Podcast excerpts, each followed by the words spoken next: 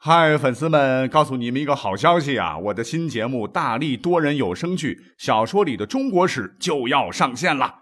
想要了解新节目或者跟我互动聊天，赶快来加入 VIP 粉丝群，入群二维码就在本期节目的声音简介中。你也可以添加我的小号，拼音大历史加幺零幺 D A L I S H I 幺零幺，然后拉您入群，我在那儿等你。管他正史野史。这里只有大历史，大力讲的历史正在播出。欢迎收听本期节目。呃，本期讲点啥呢？呃，我微信用的少，所以比较迟缓啊，才看到一个这个刷遍朋友圈的趣闻，说是据南方周末报道啊，一个美国小伙子因为失恋而自闭，因自闭而吸毒啊，成了瘾君子。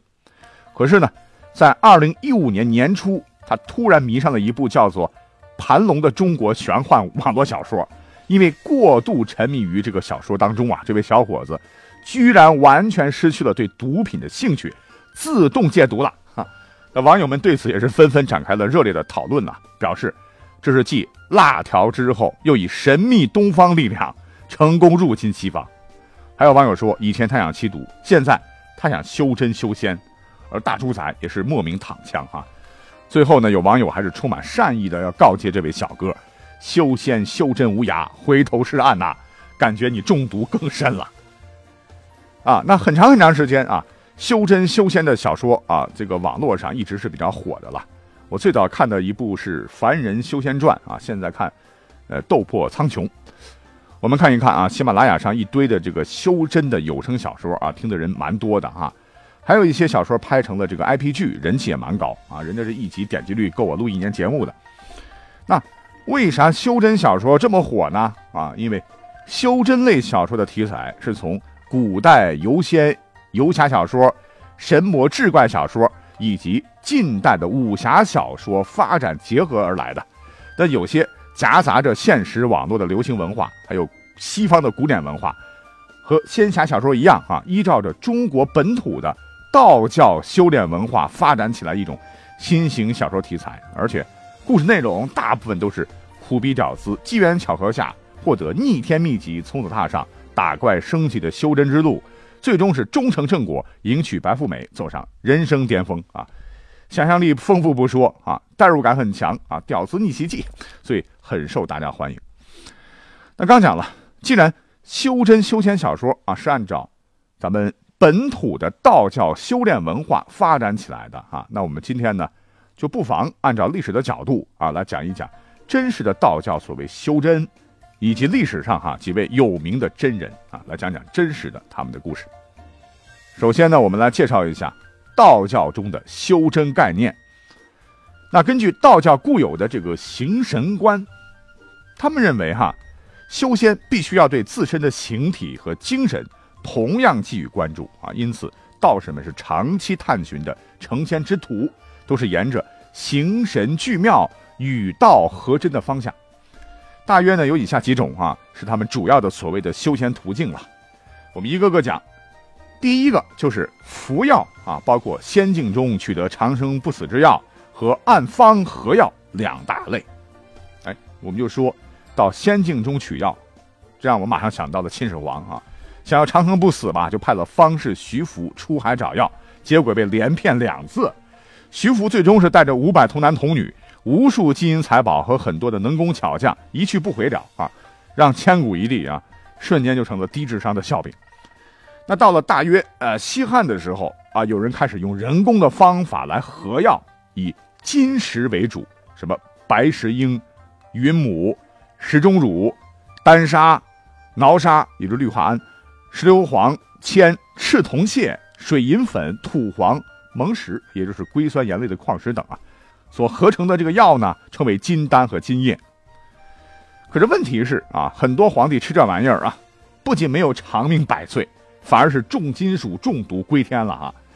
历史上呢，有好些个这样的皇帝了哈，比如说晋哀帝啊，常服长生不老之药，服食过量而死，时年二十五岁；还有唐太宗李世民。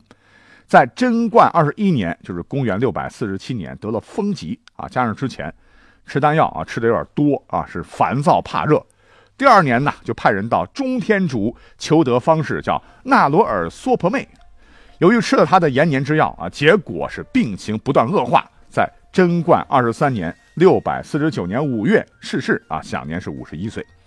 再往后，五代十国的南唐列祖李生，明朝的熹宗朱由校啊，清朝的雍正等等啊，尤其是这个雍正。那随着这个清宫档案的挖掘和研究啊，现在已经有很多很多的学者就可以认定了，雍正呢其实不是被吕四娘杀的哈，而是吃丹药中毒致死的。啊，那讲到这儿啊，要注意啊，不管是刚才讲到的仙山寻药，还是炼丹吃药啊这样的修真的方法呢，古代那可不是一般老百姓玩得起的啊，因为需要大量的 money。那第二种途径呢，就是配合着吃重金属。以服气和导引为辅助的修身方法，服气服是服用的服。那我们吃粽子过端午节休假，都特别要感谢他屈原老先生啊。他呢就曾经写下过《远游》一文，其中呢就提到了服气的法门，也是历史悠久了。后来在道教中啊，服气的道术有很大的发展，包括服练外气、存思、守一。胎息等等啊，缤纷多姿的功法，与福气相关的另一类方法就是导引，啊，也是被当成极引气血、吐故纳新的炼气法门而引入仙术啊。那后来这些个内容呢，传到了社会上啊，成为了一般咱们老百姓强身健体用来养生的传统功法。哎，比如说我们熟悉的五禽戏。那讲了两种了啊，第三种修炼方法就是内丹术，啊，前头说的外服丹药啊，重金属都属于外丹术。随着历史的发展呢，到了隋唐时期，人们发现，哎呀，这个外丹风险太大了哈，先没修成，先入了土，所以呢，金石这一脉就逐渐没落了。在刚才讲到的服气的基础上呢，又发展起来了内丹术。所谓内丹呢，就是以天人合一的思想为指导。以人体为鼎炉，精气神为药物，注重周天火候的炼药，而在体内凝练结丹的修习方法。而且这种方法呢，逐渐成了修真界的主流。最后一个方法就是积累功德啊，诸恶莫作，诸善奉行。那前面说的都是术的范围呢，那这个积累功德是属于道德的范围。那关于以上这些内容呢？呃，很多的修真玄幻小说，什么《我吃西红柿》《唐家三少》《骷髅精灵》等等这些作者啊，把这些研究的都挺透的，引用、挖掘的和创造的都很精彩。哎，我就不多讲了。重点呢，我要讲讲后面的内容。因为一些朋友呢，可能是只知道啊小说里头的韩立、萧炎、张小凡啊，殊不知，咱们国家呢历史上啊确实有真人啊，比如说马上要讲到的道家四大真人啊，他们地位都很崇高了哈。哪四大真人呢？您听一下哈：南华真人、冲虚真人、通玄真人和洞灵真人。相传呢，都是太上老君啊老子的四位弟子了。我们要说明的是，真人的原意就是指什么？洞悉宇宙和人生本源，真真正正觉醒觉悟的人。品级上来讲，它高于一般的仙人呐。但是啊，在实际操作上，那它其实就是一个荣誉称号啊，大部分都是由封建帝王册封的，不是修炼升级到一定程度啊，有什么样的法术啊，有什么这样的特异功能啊，而有这样的级别的。那第一位我们要讲讲南华真人啊，其实他就是谁？他就是庄子啊，这是先秦道家学派的代表人物了啊，他是老子思想的继承和发扬者。庄子认为呢，哈，许多事情是人力所不能及的，比如说地震了、海啸了，对吧？日月星辰运转了，所以呢，我们要一切顺其自然，做到物我两忘。这个自然呢，就是天地万物啊，自然界本身的发展规律，而这个规律就叫做道。哎，庄子也就是庄周，他还说过哈，所谓的贵于贱，关于民，大于小，是于非，甚至生与死都是一样无差别的。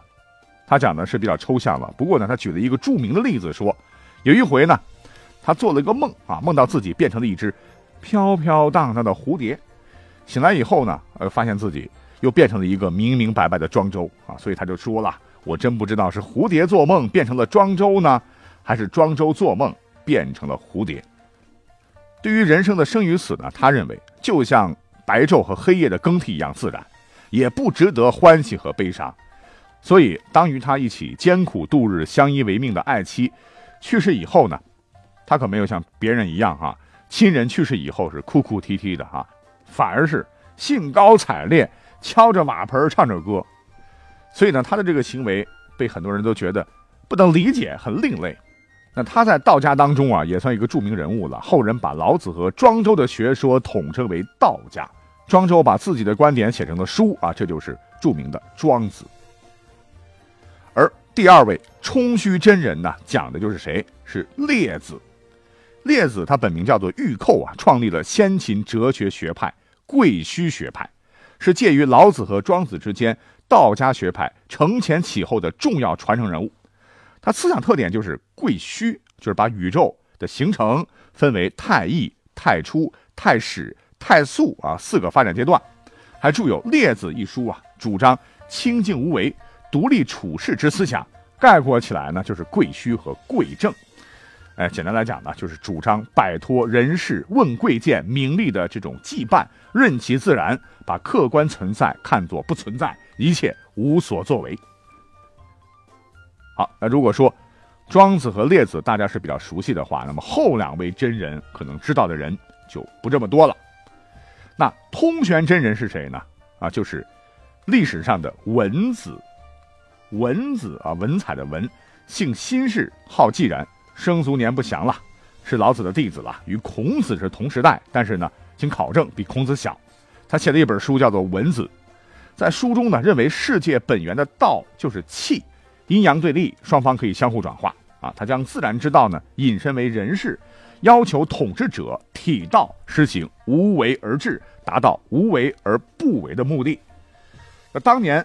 呃，据说楚平王啊，就是用了这个理论，使天下大治。文子历史上学道早通，游学于楚，后来呢又游学到了齐国，成为齐国的黄老之学的大师了。当时越国有个大夫，历史上很有名，叫做范蠡呀，也是尊他为师。文子是亲授范蠡七计，后来啊，范蠡是根据老师的指点，用第五计辅佐越王勾践，最终灭了吴国。啊最后一位叫洞灵真人，根据《列子仲尼》中说啊，老聃之弟子有耕桑子者，老聃就是老子，也就是他也是老子的徒弟。